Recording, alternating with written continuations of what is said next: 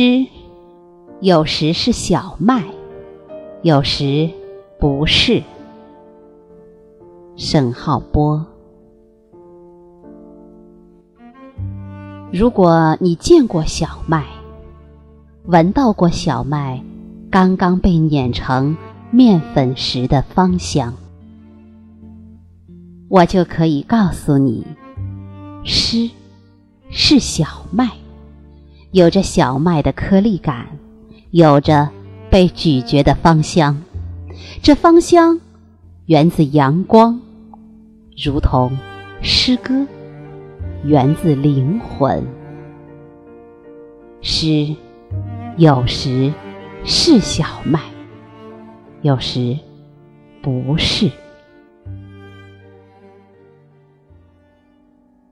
如果你见过教堂的尖顶，凝视过它指向天空，如同指向永恒，我就可以告诉你。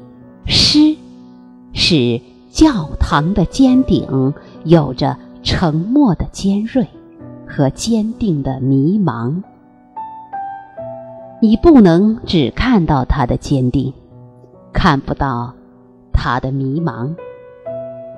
诗有时是教堂的尖顶，有时不是。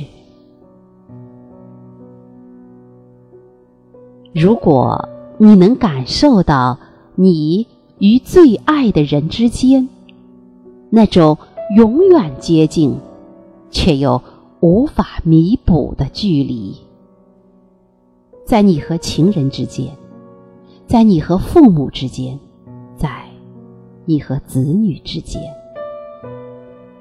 你能描述那距离吗？